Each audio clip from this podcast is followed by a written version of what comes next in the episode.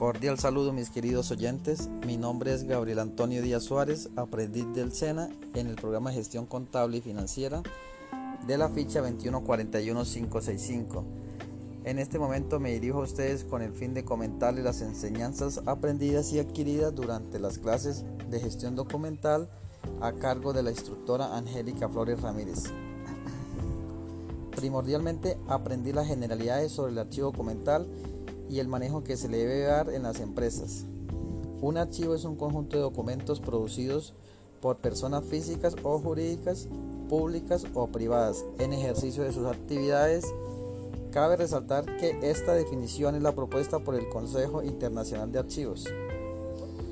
También aprendí que los archivos de gestión y archivos documentales se les da un tratamiento especial, conocido como conservación de archivos. Este es un conjunto de medidas preventivas o correctivas adoptadas para asegurar la integridad física y funcional de los documentos de archivo.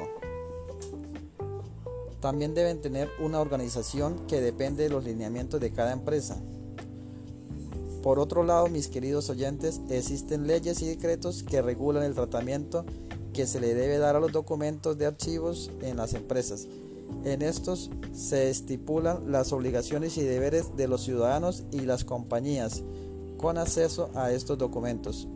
Además, diferencia el paso a paso al momento de recibir archivos y al momento de enviarlos.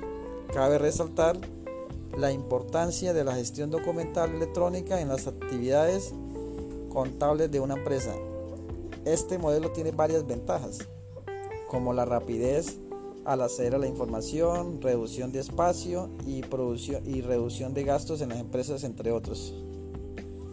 No siendo más, me despido con un fraternal abrazo, deseándoles prosperidad y bendiciones.